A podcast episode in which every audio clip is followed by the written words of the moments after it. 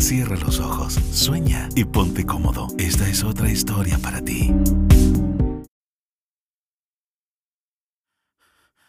Siento frío. Busco la frazada y no la encuentro.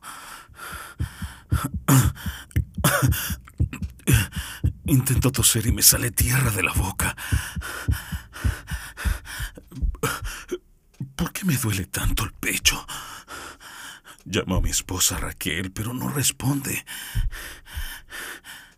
Se habrá ido. Se habrá ido de compras o estaré soñando. Cierro mis párpados e intento descansar. No puedo mover los brazos ni las piernas, como si estuviera en estado de parálisis. ¿Estoy soñando o qué? Es extraño. Hace un mes pinté el techo de blanco y lo veo gris. Un gris parecido a un día tormentoso. Raquel. Raquel. ¿Puedes venir, por favor? ¿Cómo tengo que hacer para que me escuche? Por fin puedo mover un poco las piernas y los brazos. Pero esta especie de bodoque blanco que veo en el pecho cada vez se pone más duro. ¿Será algún remedio de estos caseros que suele darme mi mujer? Estoy nervioso. Voy a intentar relajarme.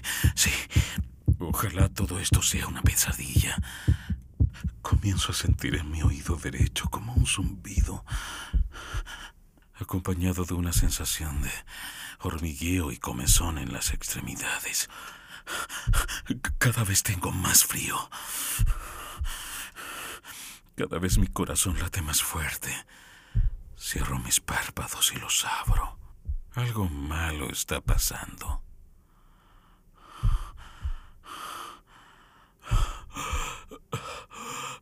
Siento que no puedo respirar. Me falta el aire. Escupo tierra. Grito pidiendo auxilio. Grito más fuerte y trago tierra húmeda.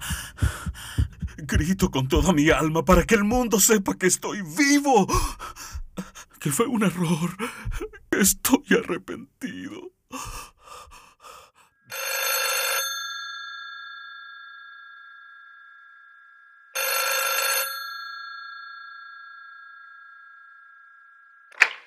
Bueno. ¿Señora Raquel Gómez? Preguntó uno de los policías. Sí, soy yo. Me tiene que acompañar a reconocer un cuerpo que apareció en el descampado. Parece ser la persona que usted denunció hace días como desaparecida. El panadero de Salvador Maza, de Alejandro Cócolo, Buenos Aires, Argentina. Hola, te envío un saludo desde Santiago de Chile. Soy Nelson Medina, locutor y actor de doblaje, y junto al escritor Alejandro Cócolo de Buenos Aires, Argentina, hemos creado este podcast llamado A Ojos Cerrados que es un guiño al clásico radioteatro y relatos que se escuchaban en aquellos años.